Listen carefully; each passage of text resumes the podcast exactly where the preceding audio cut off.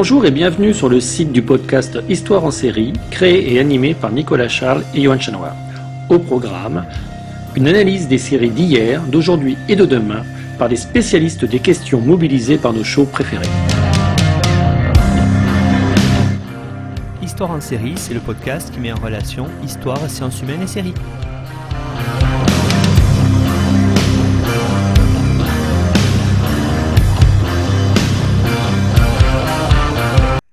Bonjour à tous, bienvenue dans l'épisode numéro 72 d'Histoire en série où je reçois aujourd'hui Clément Juarez. Bonjour Clément. Bonjour. Alors Clément, vous êtes doctorant à l'université Toulouse Jean Jaurès en histoire médiévale. Vous travaillez notamment sur les réseaux des artisans et des entrepreneurs du bâtiment toulousain au Moyen Âge.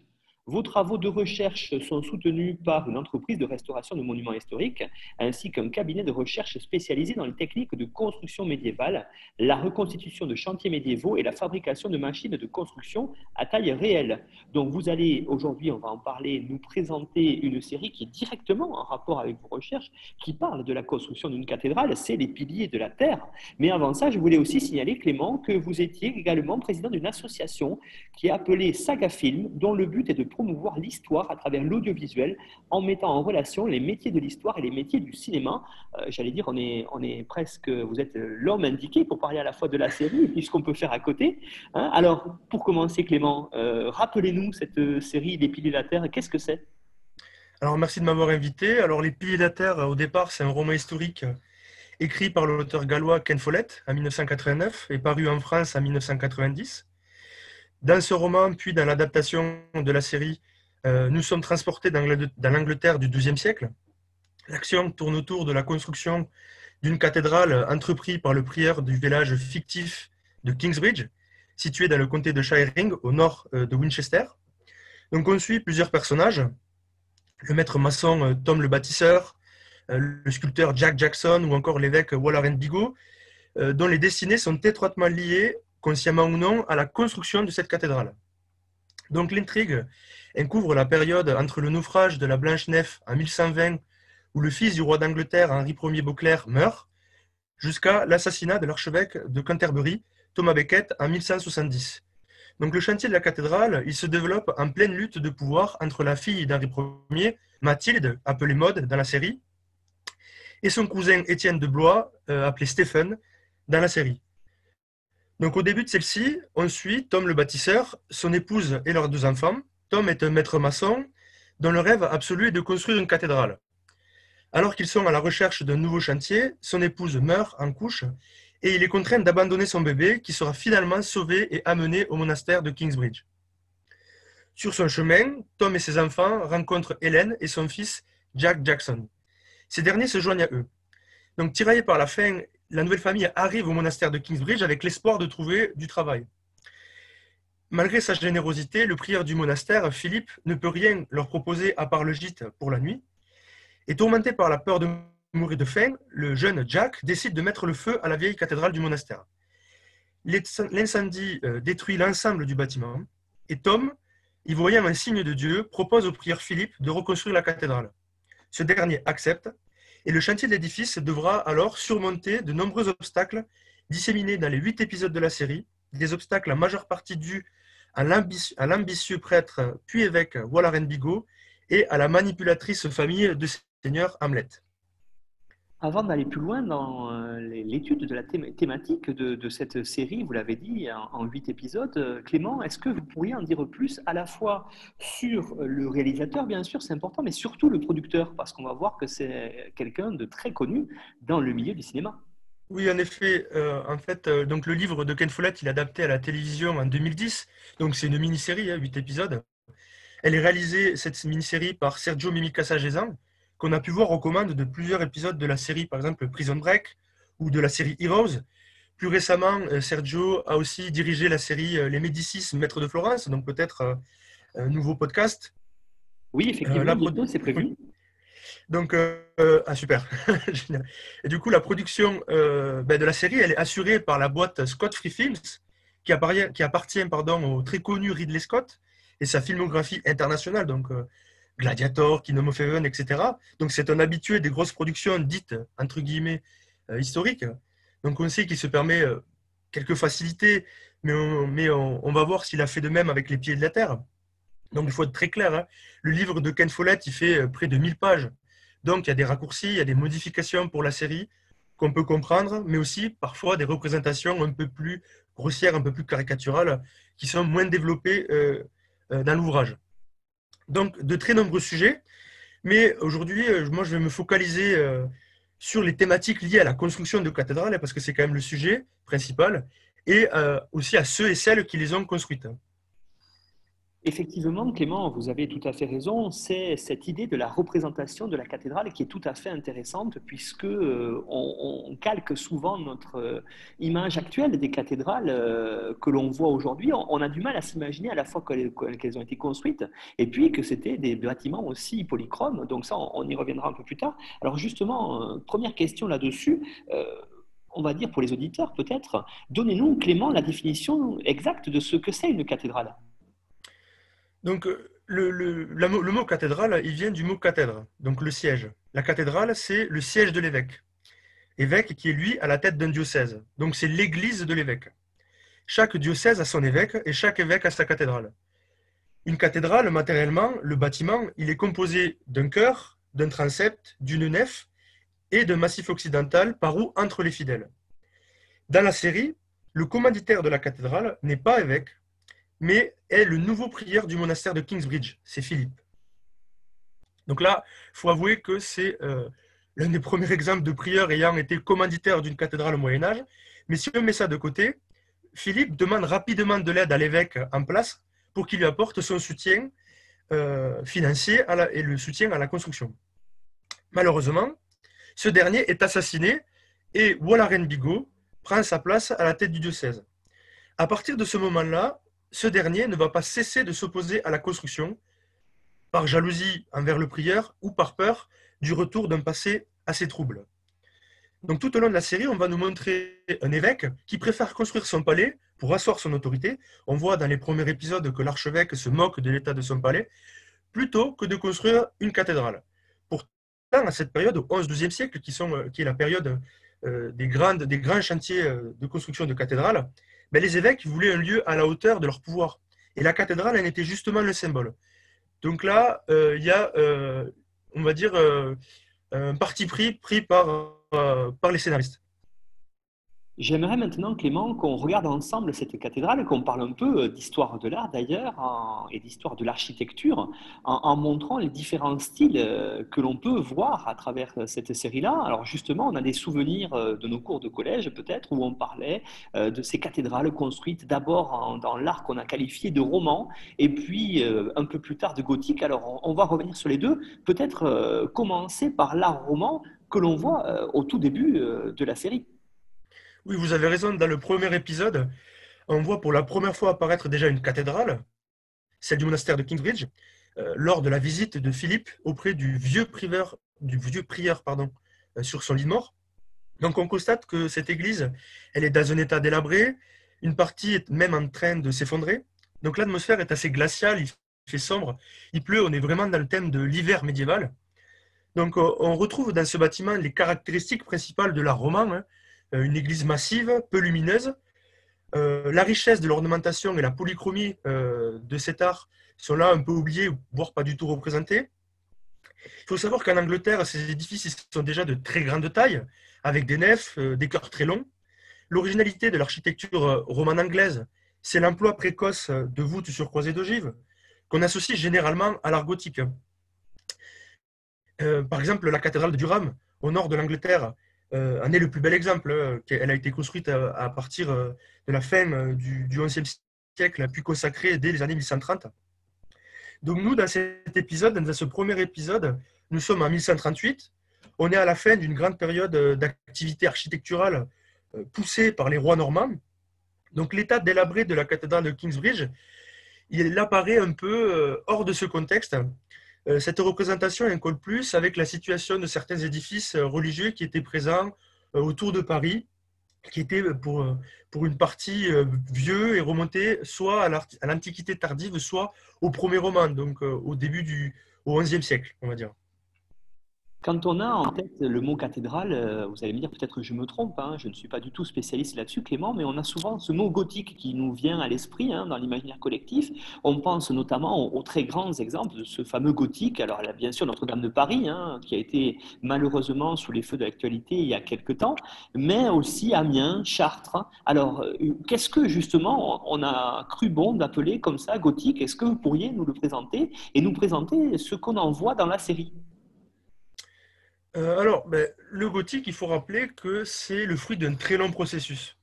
Un processus dans lequel l'accumulation au fil du temps d'innovations, de très petites innovations de détails, sans grande importance euh, immédiate, finissent par euh, apporter un changement majeur à la construction.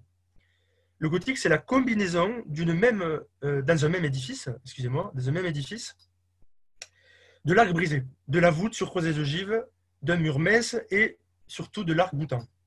Donc de manière générale, quand on pense à la différence la plus visible avec le roman, c'est la différence de taille. On a vraiment un changement d'échelle entre euh, l'église romane euh, et l'église gothique. Dans le premier épisode, le personnage de Tom est présenté comme un bâtisseur en avance sur son temps. C'est un, un visionnaire. Il développe déjà dans son discours les grands principes du gothique. L'entrée de la lumière dans l'édifice et la grande élévation, la grande hauteur. Cela correspond à une séquence où la famille de Tom est dans la forêt, elle est en train de voyager entre plusieurs chantiers, et le bâtisseur parle à sa femme, Agnès. Il parle d'une grande nef, d'une lumière divine. Et bien sûr, la, réalisation euh, fait le reste en montrant des arbres immenses euh, traversés par la lumière du matin. Donc, plus tard dans les épisodes, on voit Jack, donc le fils adoptif euh, de, Tom le bâtisseur, qui va suivre les rêves de son père et apprendre euh, comment les réaliser, notamment lorsqu'il travaille sur plusieurs chantiers en France, et en particulier sur celui de l'abbaye de Saint-Denis, le lieu d'apparition du nouvel art gothique. Donc, il y a aussi euh, à, la, superbe séquence finale de la série, dans le huitième épisode, on a plusieurs plans larges sur la cathédrale achevée. Euh, on nous présente une cathédrale entièrement blanche, sauf que on sait aujourd'hui que les cathédrales étaient peintes à l'intérieur, les chapiteaux, euh, les murs. Euh, elles pouvaient aussi être peintes euh, à l'extérieur, sur le portail, sur la façade et les sculptures. quand on passe aussi à, cette thématique dans la, série, il y a un second petit problème, c'est une erreur chronologique. Dans cet épisode, on nous indique que nous sommes en 1170. La cathédrale de Kingsbridge est terminée, entre guillemets, Sauf que ben, l'influence du gothique n'arrive en Angleterre qu'à partir de cette décennie. Les premiers chantiers gothiques à adopter le nouveau style en Angleterre commencent en 1175, avec le chantier de la cathédrale de Worcester, et en 1180 pour celle de Wells.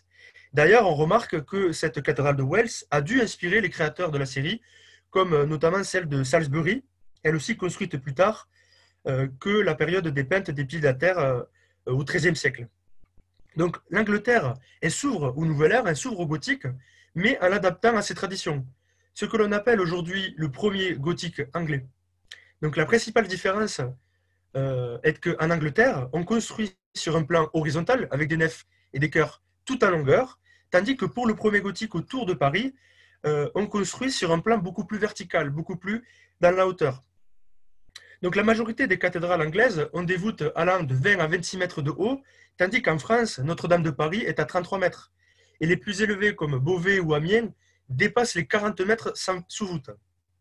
Donc dans l'épisode final, la série a beau représenter une architecture qui correspond au modèle anglais, une cathédrale du premier gothique anglais, dans les discours, c'est plutôt les formes présentes en France que les personnages de Tom et Jack semblent nous décrire, en nous parlant euh, d'élévation et de hauteur.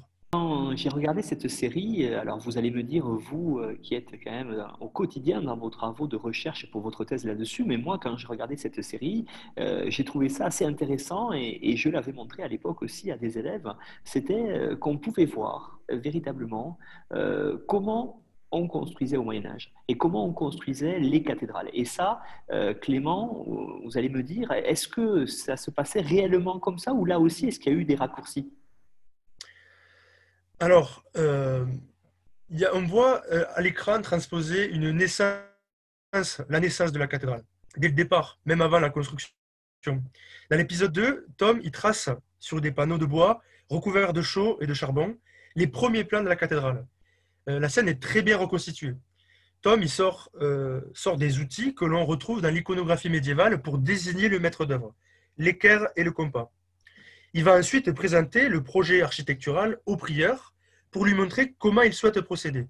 Tout ça, c'est très intéressant.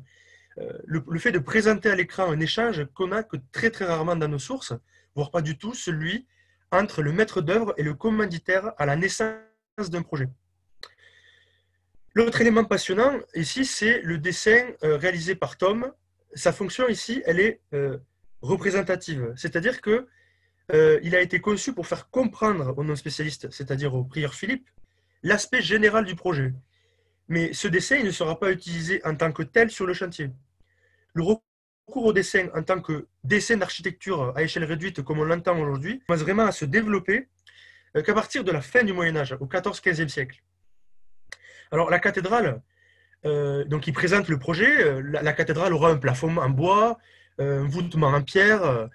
Euh, selon lui, serait trop lourd.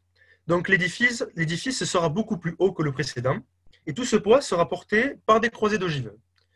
Donc est-ce qu'un plafond en bois et des croisées d'ogives, est-ce que c'est possible? Pas vraiment, parce que le maître d'œuvre nous dit ici qu'il n'y aura, qu'il n'y aura pas de voûte en pierre, alors que la croisée d'ogive, c'est justement une voûte en pierre.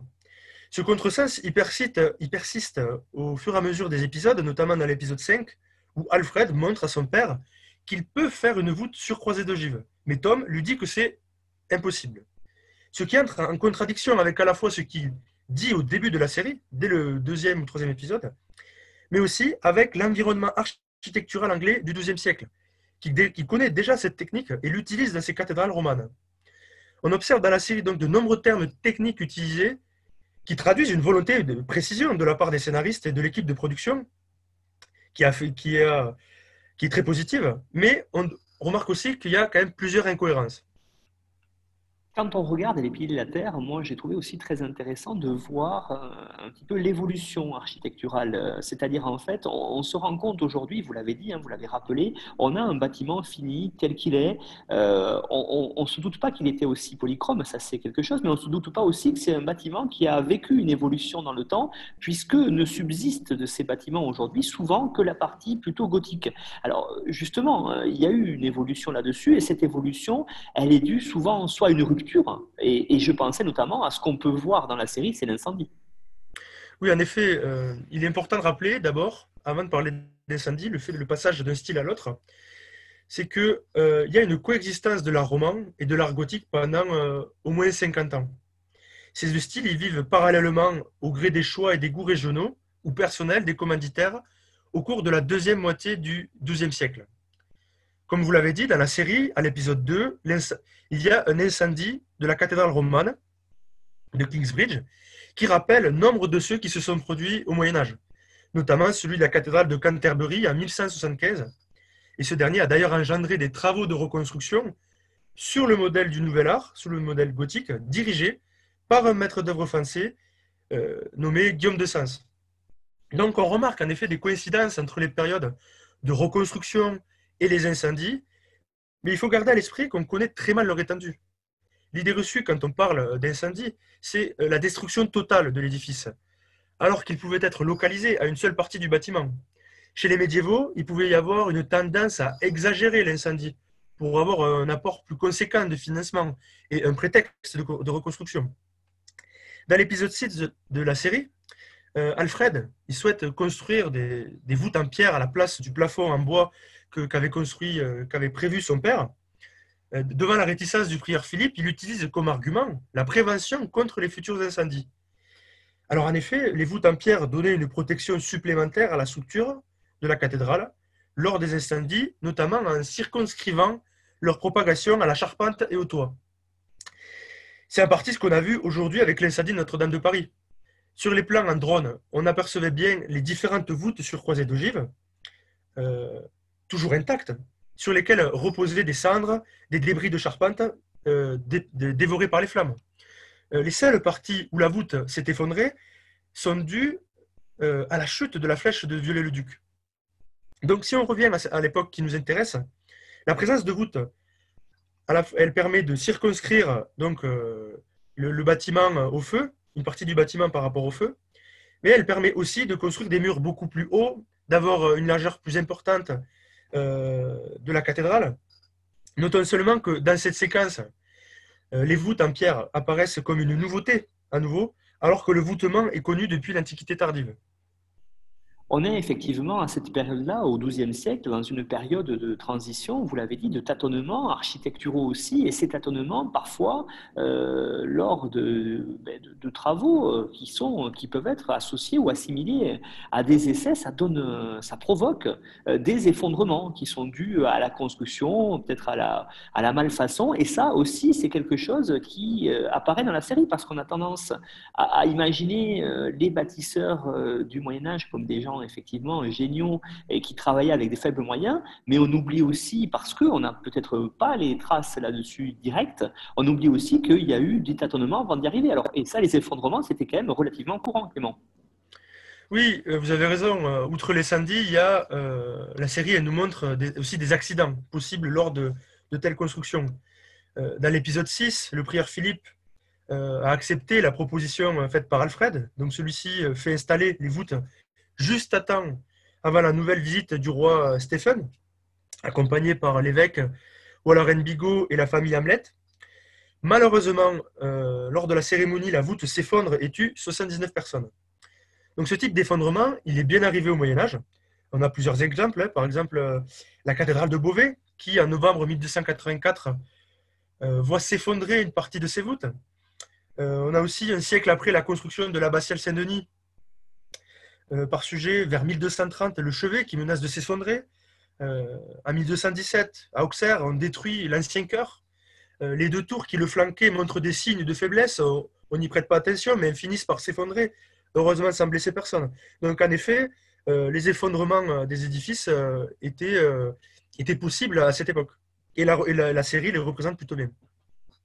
Et puis, euh, j'ai trouvé, en, regardant aussi cette série, alors vous l'avez dit, hein, les erreurs, on a commencé, on va en continuer à en noter quelques-unes, hein, le fait qu'il n'y ait pas de polychromie, par exemple, euh, vous l'avez dit, mais j'ai aussi noté qu'il y avait une idée intéressante qui est combattue par de nombreux historiens euh, de l'art, bien sûr, mais historiens tout court, cette idée que le Moyen-Âge est une sorte de période d'environ 1000 ans qui est très sombre et qui a perdu tout contact avec l'Antiquité. C'est une idée qui, est, qui a été mise en avant dès la Renaissance et surtout à l'époque des Lumières. Hein, d'où le terme d'ailleurs de renaissance.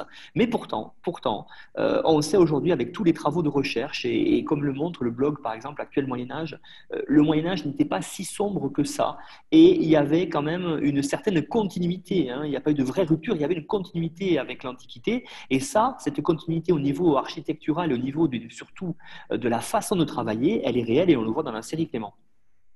Oui, en effet, il y a une redécouverte des savoirs antiques lors de cette période. Euh, dans l'épisode 7, on suit Jack sur le chantier de l'abbatiale Saint-Denis, où il est sculpteur. Il y rencontre le commanditaire de l'édifice, le fameux abbé Sujet, et lui explique qu'il souhaite apprendre les techniques employées sur ce chantier. Donc Jack l'interroge sur la hauteur des murs, comment supporte-t-il le poids, il lui pose des questions techniques. Et l'abbé lui parle alors d'Euclide et de ses textes. Mais euh, Jack n'en a, aucune connaissance. Donc euh, là, Sujet souligne qu'il, ne connaît rien, assez brutalement mais au final, Jack va pouvoir lire le manuscrit que détient l'abbé.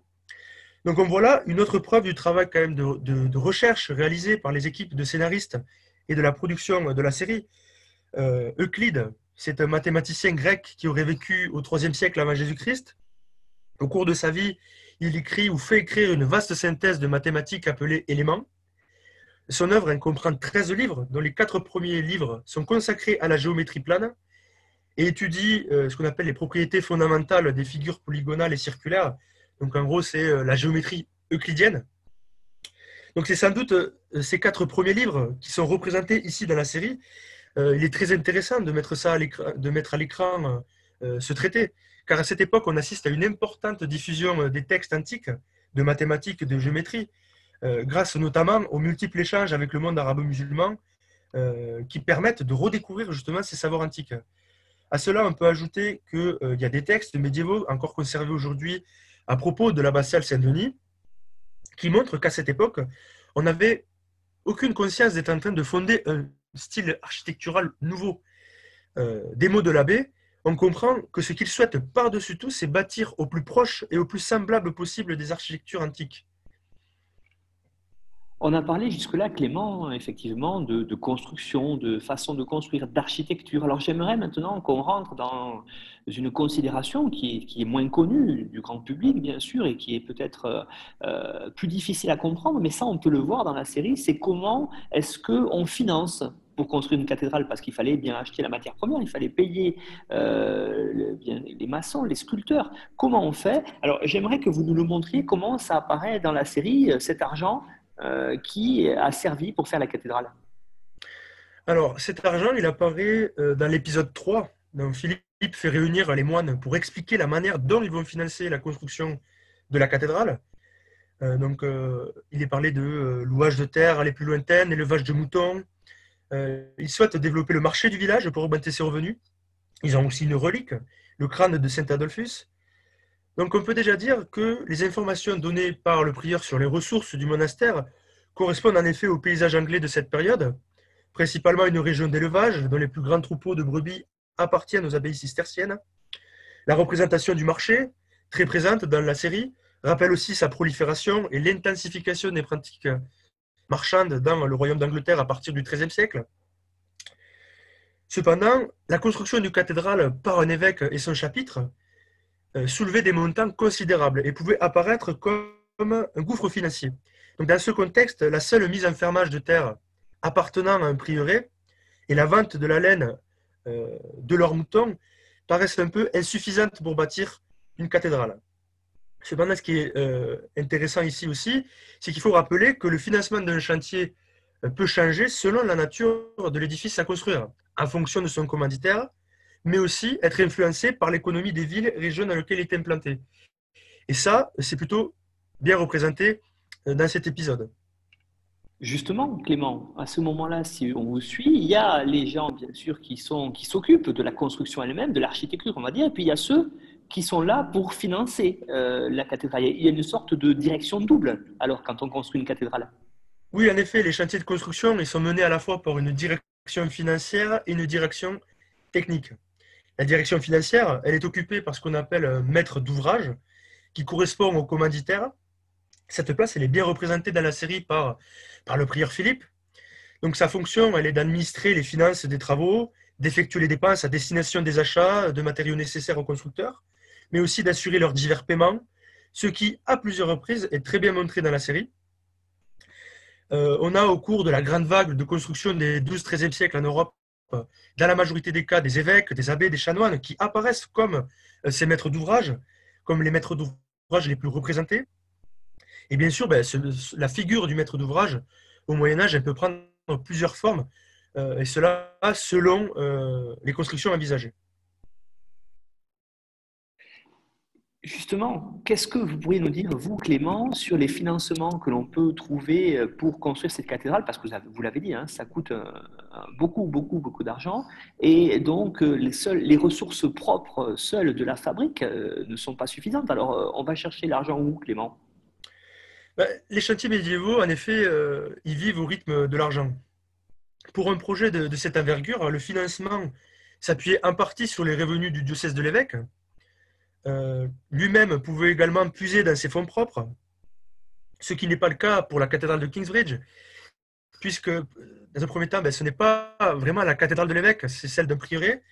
Donc là, petite incohérence. Et deuxièmement, l'évêque en place à partir du début du chantier, comme on l'a déjà dit plus précédemment, ben, il fait tout pour l'arrêter, au profit de la construction de son propre palais, qu'il ne construit pas au final, euh, puisque ben, voilà, Rennes finit archevêque de Canterbury et dont le palais est déjà construit. Donc euh, là, si on s'arrête un peu sur cette, euh, sur cette thématique, dans tous les cas, même si le chantier de Kingsbridge avait ce type de fonds, des ressources supplémentaires étaient nécessaires pour construire la cathédrale. À l'époque médiévale, les administrateurs du chantier euh, pouvaient aussi faire appel aux dons, particulièrement destinés aux puissants. On voit plusieurs reprises Philippe venir discuter avec le roi Stéphane, essayer d'avoir son soutien. Mais aussi, il pouvait y avoir des, confréries composées de membres aisés euh, qui fondaient, euh, fondés et placés sous le patronage de saints euh, et qui se développaient pour participer à l'œuvre, Il y avait également des confréries de métiers qui pouvaient aussi prendre part au coup de la cathédrale. Dans la série, on voit aussi l'importance de posséder une relique avec le crâne de Saint Adolphus, dont la statue est fabriquée par Jack. Cette, cette statue permet, cette relique permet de présenter aux fidèles, de faire une présentation à laquelle on associe des quêtes. Pour, pour, financer la cathédrale, on compte aussi sur les dons et les legs testamentaires. Des personnes voulant s'assurer de bénéficier des messes et de prières pouvaient aussi léguer des terres ou de l'argent euh, à la construction de l'édifice à venir. Donc une multitude euh, de moyens de financement. Et contrairement aux idées reçues euh, courantes lorsqu'il s'agit de la construction au Moyen Âge, c'est bien cette absence de financement, cette absence d'argent qui provoque l'allongement des temps de construction des bâtiments, plutôt que le déficit technique ou technologique qu'on prête à, à cette période. Du moment où ces chantiers ne sont plus financés, le travail s'arrête et ne reprend parfois que plusieurs années plus tard, le temps pour les commanditaires de trouver l'argent nécessaire. Cela est très bien représenté dans la série parce que Philippe passe son temps à chercher de nouveaux moyens de financer sa cathédrale et d'éviter euh, l'arrêt de son chantier. Pour assurer euh, le bon fonctionnement d'une telle entreprise, vous l'avez dit, il y a euh, la fabrique. Pour une importance, pour une, construction, une entreprise aussi importante qu'une cathédrale, comme celle de Kingsbridge, la direction financière elle doit euh, mettre en place certaines structures qui ne sont pas concrètement représentées dans la série, mais qu'on peut tout de même apercevoir dans l'organisation mise en place par euh, ce prieur consciencieux qu'est Philippe. Donc en particulier dans le domaine religieux, la nécessité de réunir ces ressources considérables, elle entraîne la création, vous l'avez nommé, de fabriques. Et en règle générale, Lorsqu'il s'agit de construire une cathédrale, la fabrique est sous la dépendance donc, du chapitre et de ses chanoines, et dans une moindre mesure de l'évêque et parfois de laïcs. Donc, ce n'est pas le cas dans les pieds de la terre, mais toutefois, euh, on voit une organisation se mettre en place avec le travail continu de Philippe et des moines autour de ce chantier. On a évoqué, Clément, euh, tout au long de cette euh, émission jusqu'à présent, l'importance du chantier de la cathédrale, hein, qui est un des chantiers majeurs euh, de ce Moyen Âge. C'est en tout cas aujourd'hui, avec peut-être les châteaux, vous allez me dire, ou les abbayes, mais il y a quand même une prédominance de la cathédrale de par son prestige et surtout peut-être de par l'élévation qu'elle a, vous l'avez évoqué tout à l'heure. Alors revenons dessus, s'il vous plaît, ça serait très intéressant pour montrer en quoi déjà à l'époque construire une cathédrale c'est un fait vraiment euh, très important. Oui, le, chantier cathédrale, euh, il est tellement emblématique euh, aujourd'hui que l'image de la cathédrale, elle a éclipsé celle de, de, nombreux autres grands chantiers, ceux des, palais, des grandes demeures, des châteaux, voire des monastères. La cathédrale, elle évoque à elle seule, aux yeux de large public, le Moyen Âge. Elle est la construction médiévale par excellence. La raison de cette position est que l'histoire de l'architecture c'est très longtemps limité à l'analyse euh, des constructions monumentales en pierre, dont les cathédrales sont les principaux vestiges. Donc l'attention des chercheurs s'est focalisée sur les gros chantiers, qui ont notamment des comptabilités euh, et des sources qui sont des sources majeures euh, par les séries de prix et de salaires qu'elles livrent, qui sont des sources majeures de l'histoire économique du Moyen Âge. Cependant, même si la série Les Pieds de la Terre met encore en lumière la construction monumentale, mais la série, elle a eu la bonne idée de mettre à l'écran une pluralité de chantiers. Alors justement, quels sont ces chantiers que l'on peut voir dans la série, Clément? Est-ce qu'on voit bien, euh, des fortifications, par exemple, il me semble? Oui, euh, en effet, il y a le, chantier public qu'on voit apparaître dans le septième épisode. Euh, Kingsbridge est sur le point de se faire attaquer par William Hamlet et ses hommes. On assiste là à la construction d'une fortification urbaine, certes sommaire, mais qui n'est pas sans rappeler les épisodes militaires dans lesquels la population est parfois mobilisée pour creuser des fossés ou pour aider les artisans en charge des enceintes. Il y a aussi le chantier de la demeure euh, de ce même William Hamlet.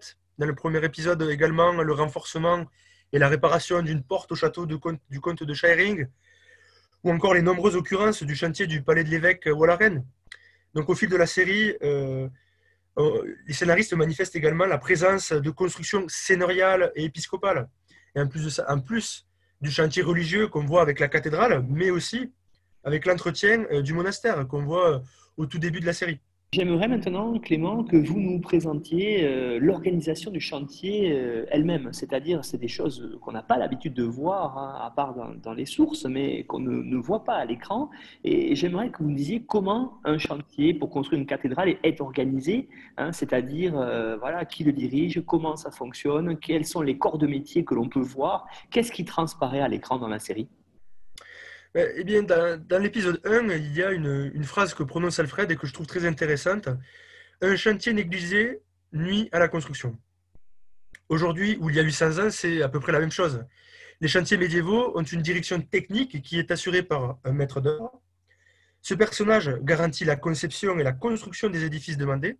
Tom apparaît bien dans cette fonction sur le chantier, notamment à partir de l'épisode 2, nommé Master Builder, un des traits intéressants de la série, c'est qu'elle a donné de l'intérêt à cette figure centrale du chantier qu'est le maître d'œuvre, en faisant, un des, en faisant un des personnages clés de son histoire, Tom, Alfred, mais aussi Jack.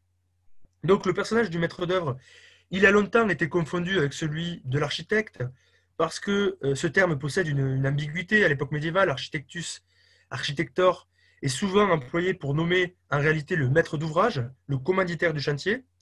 Et même si nous avons conservé des noms euh, de certains maîtres d'œuvre, le plus souvent, ces derniers s'effacent derrière euh, les commanditaires. Donc la notion moderne de l'architecture, de l'architecte, pardon, renvoie à euh, une personne qui dresse le plan de l'édifice à construire et qui met en place le projet, mais qui se tient à l'écart du chantier. Alors qu'au Moyen Âge, le magistère opéris, lui, y est très attaché. Et quand bien même les rôles de ces maîtres d'œuvre ont pu évoluer et varier selon les lieux et les maîtres d'ouvrage, il apparaît que les fonctions de directive et de conduite des travaux se substituent à un travail de création euh, des devis, des plans et d'inspection des chantiers qu'à partir du XIVe siècle. Donc cette évolution, elle libère euh, le maître d'œuvre de ses activités de bâtisseur en rendant possible la communication d'instructions assez précises. Ces instructions elles sont transmises à des personnes, à des personnes pour les faire exécuter, personnes qui sont désignées sous des noms euh, différents hein, selon les régions, comme les sous-maîtres, les submagistères en, Angleterre et les parliers dans les, pays germaniques. Ça, on a un exemple. Euh, on peut voir un exemple à travers euh, l'épisode où Jack devient moine et, qui, et, à qui on donne des responsabilités sur le chantier pour contrôler, diriger les, les, les, ouvriers. Mais malgré cela, donc l'architecte, ça reste une figure encore très rare à la fin du Moyen Âge, et c'est pourquoi on lui préfère la dénomination de maître d'œuvre pour indiquer la personne élaborant et dirigeant les travaux. Donc c'est une appellation qui est à la fois beaucoup plus large et beaucoup moins anachronique. Et euh, dans cette figure, le personnage de, Tom le bâtisseur, euh, il possède ce double visage du maître d'œuvre, à la fois concepteur de l'édifice, dirigeant, mais aussi bâtisseur sur le chantier. Lui, Alfred et Jack, qui se succèdent dans cette fonction, on les voit plusieurs fois en train de travailler euh, auprès des autres ouvriers, euh, dirigeant euh, certaines opérations. mais le point qu'on pourrait relever ici, c'est qu'ils paraissent un peu seuls aux commandes de, cette direction technique, de la cathédrale de Kingsbridge. Et il faut souligner que les recherches récentes nous laissent penser aujourd'hui qu'il devait y avoir plusieurs maîtres d'œuvre sur les chantiers des cathédrales. Un maître d'œuvre de la maçonnerie euh, et ou un maître d'œuvre de la charpenterie. Donc cette conception collégiale des ouvrages, elle apparaît que très peu, euh, que très rarement dans la série, même si on assiste à des réunions de chantier, euh, comme dans le dernier épisode, mais où seul le maître d'œuvre parle et ne fait que délivrer sa, pensée, sa volonté. Il n'y a pas de discussion vraiment à proprement à proprement dite, de, sur les opérations à venir, sur les exécutions à faire, etc. Pourtant, Clément, ce qu'on voit bien euh, dans euh, cette série aussi, euh, enfin, ce qu'on devine en tout cas quand on regarde un petit peu ce qu'il y a derrière le décor, j'allais dire, c'est que cette idée, hein, on est dans une période où on essaie, où on tâtonne. C'est le chantier, c'est un véritable laboratoire à ciel ouvert. Oui, oui, en effet, dans le troisième épisode, on remarque que le, le frère Rémigius, qui est en fait euh, euh, contre le projet parce qu'il est l'espion euh, de, l'évêque Walaren, essaie de faire douter le prieur Philippe. Pour lui, le, chantier, ce n'est pas un laboratoire. Donc, tout ce qui est en train de se, réaliser au moment où il, parle ne, ne, peut pas être continué, ils ne peuvent pas poursuivre dans ce sens. En réalité, au Moyen Âge, c'est bien le contraire. La course à la hauteur engendrée par le développement du gothique multiplie les expériences faites sur les chantiers. Les hauteurs qu'ils atteignent n'ont jamais été atteintes auparavant. On assiste à un foisonnement d'expériences, tant sur le plan technique qu'esthétique. C'est véritablement un lieu d'innovation. Et les grands chantiers médiévaux sont à la pointe du progrès, tant en matière économique et sociale que technologique. Alors j'évoquais tout à l'heure euh, des souvenirs euh, qu'on aurait pu avoir en classe euh, pour cette notion d'architecture. J'ai trouvé ça par contre très intéressant quand on le met bout à bout en regardant la série, presque pédagogique d'ailleurs, c'est qu'on voit très bien dans les piliers de la Terre. Alors certes sur une durée qui est très courte hein, à cause de la, faible durée des huit épisodes, c'est une mini-série, vous l'avez dit, mais on voit l'évolution du chantier d'une cathédrale et ça c'est quelque chose de très intéressant. Oui, vous avez raison, la série montre bien euh, cette évolution au fil des années. Euh, les étapes de construction qu'on attend pour l'ensemble euh, d'une cathédrale sont, sont plutôt bien respectées. À la fin du deuxième épisode, on a une très belle scène qui représente le démarrage du chantier, l'implantation du bâtiment sur le terrain. Bien ensuite, les fondations dans le troisième épisode. Puis on démarre la construction par le cœur, après le transept et on finit par la nef. Euh, jusqu'au donc euh, travée par travée hein, jusqu'au massif occidental. Donc à chaque étape, on ferme la partie qui est terminée par des grands panneaux en bois pour que le culte puisse être réalisé. Et tout cela est plutôt très bien représenté dans la série. Donc euh, il y a aussi le point sur les matériaux. La représentation des matériaux elle est utilisée pour construire la cathédrale dans la série est aussi un point positif les matériaux de l'ancienne cathédrale, on voit qu'ils sont marqués, stockés, puis réemployés plus tard dans la nouvelle construction. Euh, cela, comme on le voit euh, sur un grand nombre de chantiers de l'époque. Les pierres arrivaient souvent euh, sur des chantiers précalibrés, dégrossis en carrière aux dimensions de leur forme définitive. D'ailleurs, conformément aux indications hein, délivrées par les maîtres maçons, c'est une standardisation, une standardisation de la production de pierres qui est aussi plutôt bien représentée par la série. Euh, l'autre point positif concernant les étapes de construction euh, et la construction générale de, la cathédrale, c'est les séquences dans les carrières qui nous montrent un chantier qui s'étend bien au-delà du lieu de construction.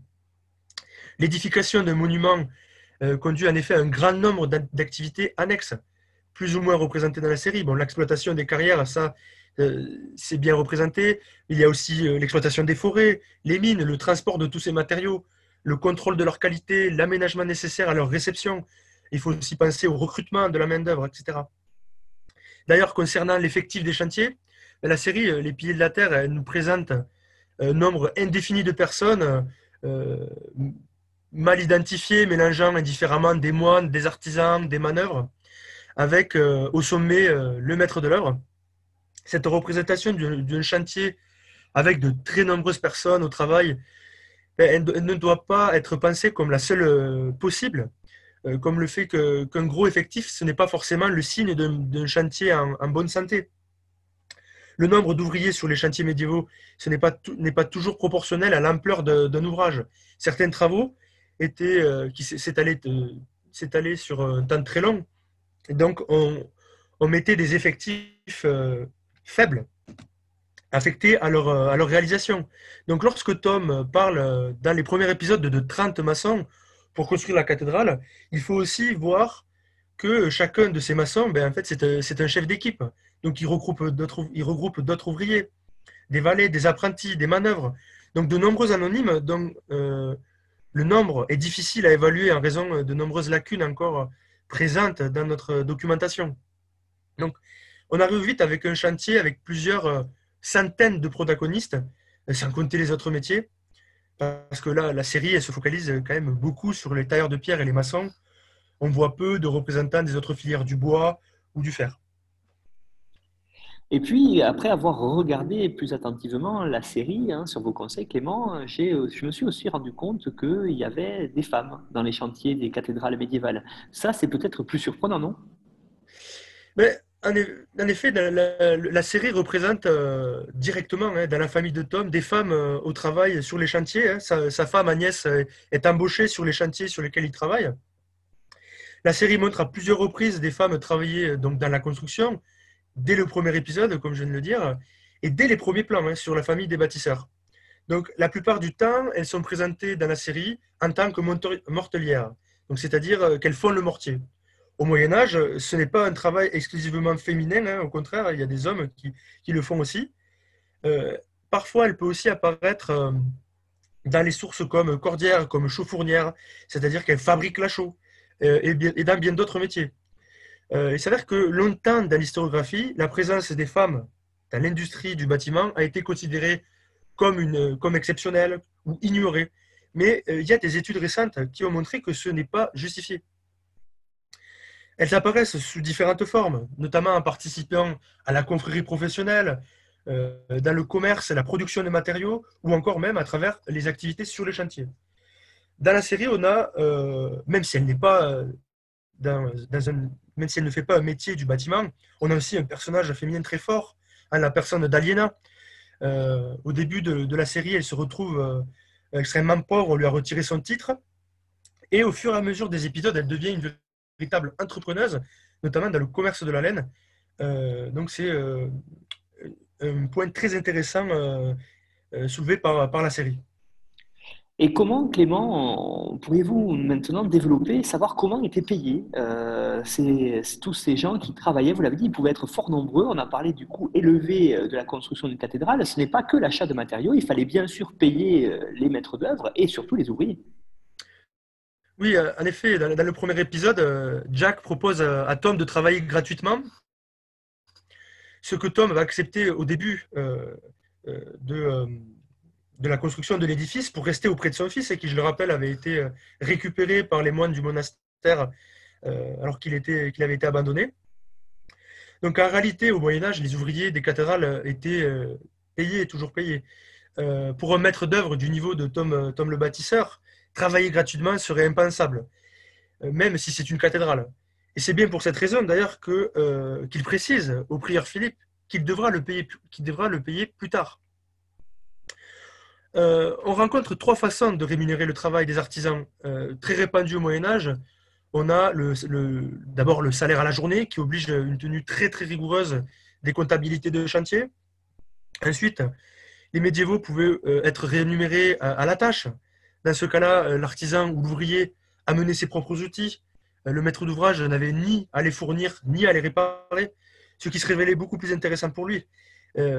cependant, ben, lorsque les réparations euh, effectuées étaient euh, sur des durées beaucoup, plus, longues, ben, euh, là, ils pouvaient, dans ce cas-là, réparer les outils de ces hommes.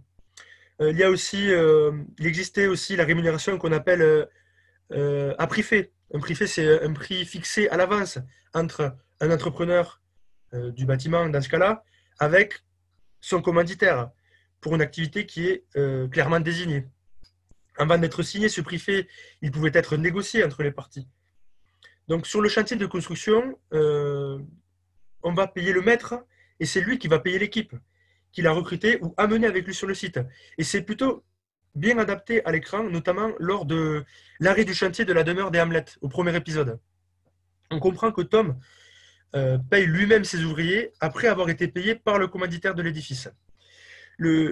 Pour finir euh, sur, cette thématique, l'autre euh, point très intéressant de la série, c'est la mobilité des, bâtisseurs, la représentation de cette, de cette mobilité.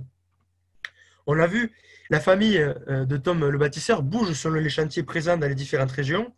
On voit également Jack Jackson se rendre sur les chantiers parisiens pour apprendre de nouvelles techniques. Eh bien, les mentions de ces déplacements de bâtisseurs, eh ils ne manquent pas au Moyen Âge.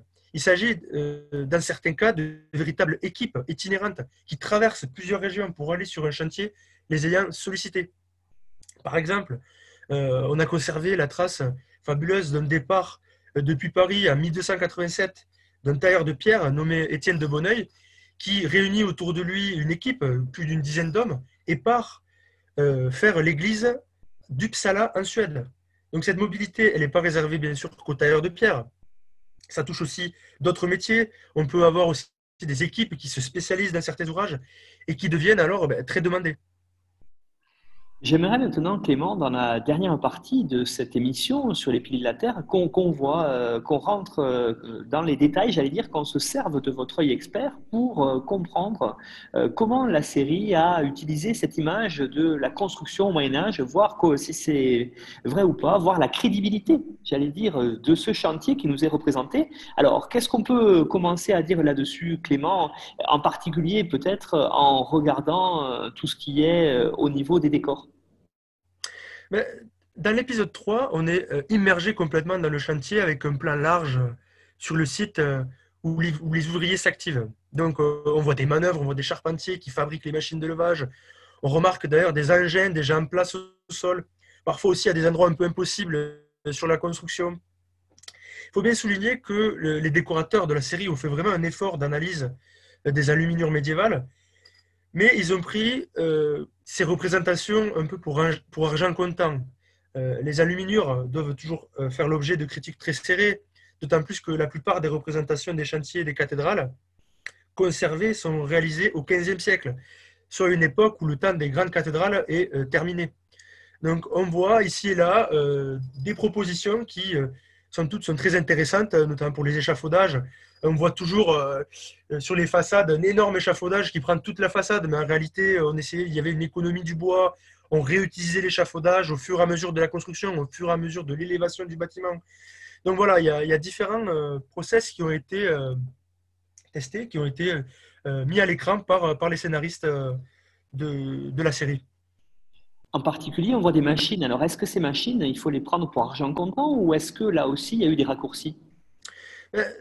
On va dire que certaines des machines fabriquées pour l'occasion par les techniciens de la série, euh, on, passe souvent euh, dessus sur certaines séquences, on les voit en arrière-plan euh, pour, faire décor.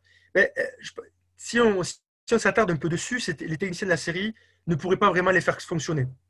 Parfois, elles n'ont pas la bonne taille ou elles manquent de pièces. mais malgré cela, l'immersion reste totale. On fait complètement entrer le spectateur dans, la dynamique et l'effervescence d'un chantier médiéval. On voit dans, dans cette mini-série euh, beaucoup de personnages, bien sûr. On voit des ouvriers, on les voit en costume d'époque. Alors, euh, est-ce que là aussi, euh, c'est assez réaliste? Est-ce qu'on peut se fier à la représentation des costumes dans les piliers de la Terre par rapport à ce qui se passait au XIIe siècle? Sans rentrer trop dans les détails du costume anglais de la deuxième moitié du XIIe siècle, si on se réfère au costume euh, européen de cette époque, euh, qui est assez uniforme quand même, la série, comme la grande majorité des films sur la période, joue avec des présupposés que le public possède déjà sur le Moyen Âge avec des vêtements qui font médiévaux.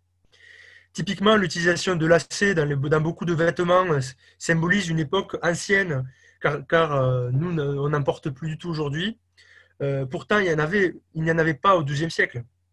Du même pour les accessoires en cuir qui sont beaucoup trop répandus, à l'écran, beaucoup trop représentés. Euh, les hommes de guerre sont, présentés également dans des tenues sombres avec des plastrons à l'antique. Mais c'est une, vision des choses très romantique et, en rien réaliste. Les nobles et les combattants affichaient leur statut grâce à, leur couleur, à la couleur de leurs vêtements et euh, à leurs équipements. Euh, donc les tenues des femmes, quant à elles, s'inspirent largement du costume de la fin du Moyen Âge avec des décolletés laissant dévoiler la chemise, des manches évasées et de nombreux lacets. À l'inverse de cela, la femme du XIIe siècle ne dévoile pas euh, sa chemise en public.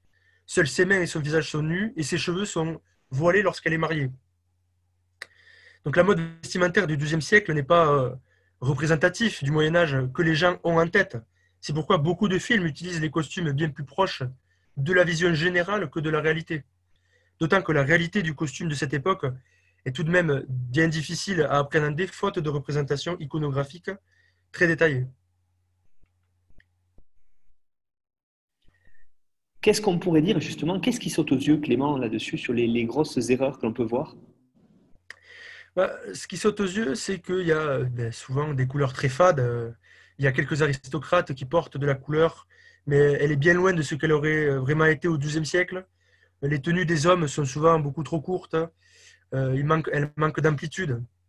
Les chemises et les robes à lacets n'existaient pas. Euh, tous les acteurs portent des pantalons euh, récents dans des tons gris ou noirs, alors que les choses étaient colorées, d'autant plus chez les riches.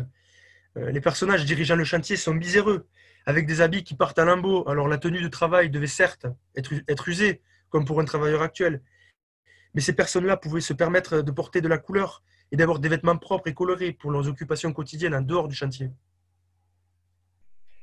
Pourtant, il y a quand même certains aspects positifs au niveau des, costumes, notamment les ecclésiastiques. Oui, en effet, euh, il, y a des, très bons points aussi. Ben, par exemple, les religieux qui portent la tonsure. Donc c'est compliqué pour un acteur d'avoir du charisme à l'heure actuelle, avec euh, une telle coiffure.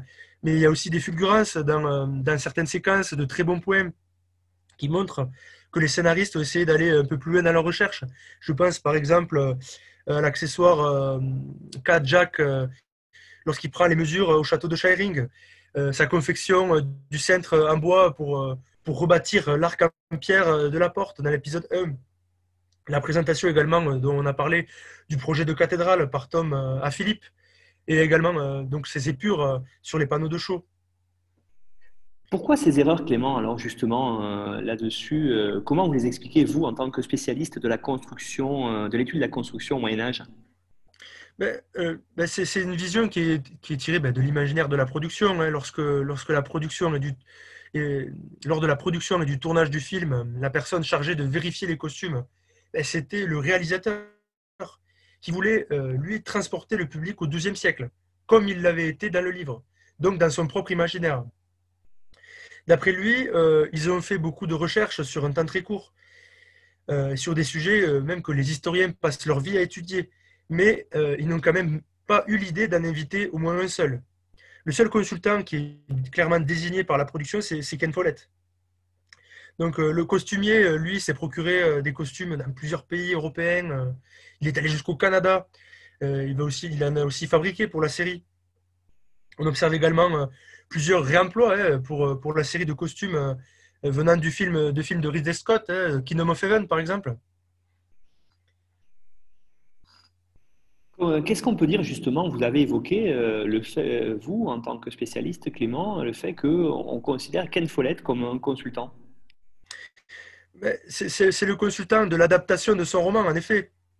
Mais après, euh, il y a quand même une, absence de consultants, on va dire, euh, historiques, euh, de chercheurs, à l'inverse du film Au nom de la rose, où Jacques Le Goff, même s'il n'a pas voulu apparaître dans le générique de fin, au final, était consultant. Et il avait avec lui huit, autres spécialistes.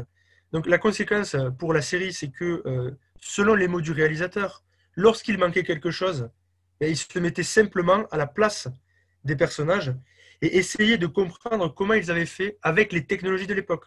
Donc tout cela est lié à la représentation des réalisateurs et de la production euh, qui se sont faits de cette période historique. Donc c'est un peu compliqué lorsque euh, on souhaite faire une création de série censée être historique. En conclusion, Clément, qu'est-ce qu'on peut dire euh, sur cette série Les Piliers de la Terre que l'on a abordé euh, essentiellement sur sur l'axe euh, du chantier de la cathédrale, qui est un axe majeur de cette série et qui permet de bien le montrer. Vous diriez quoi, vous, pour terminer cette émission? Je dirais que même s'il y a parfois des facilités, c'est tout de même une représentation très, très correcte du chantier cathédral et du chantier médiéval. Il y a de très bonnes idées, Bien sûr, il y a de nombreux autres sujets qui aussi encore liés à la construction qu'on n'a pas pu euh, explorer euh, faute de temps, mais j'en suis sûr, euh, on, en trouvera bien plus tard sur d'autres séries. Hein.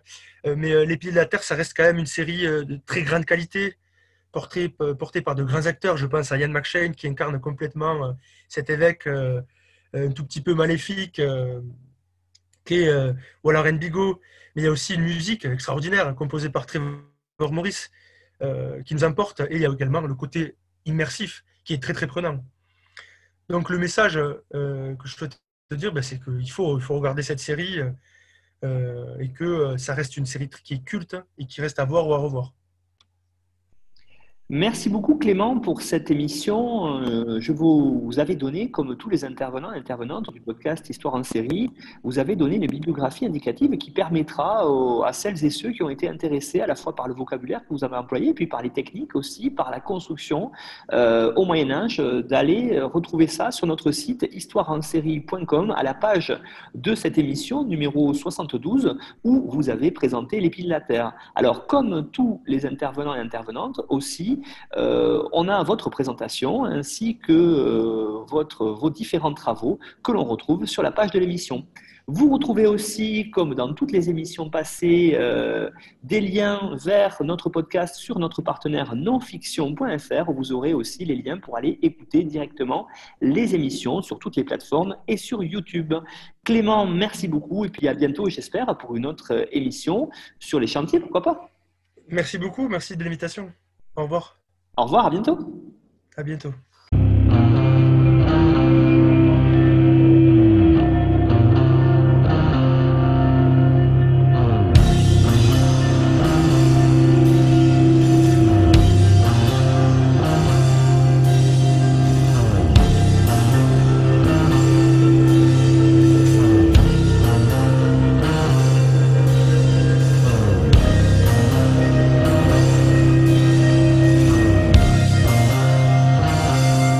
Retrouvez-nous sur Twitter, Histoire en série, pour connaître le programme à venir ainsi que des conseils bibliographiques.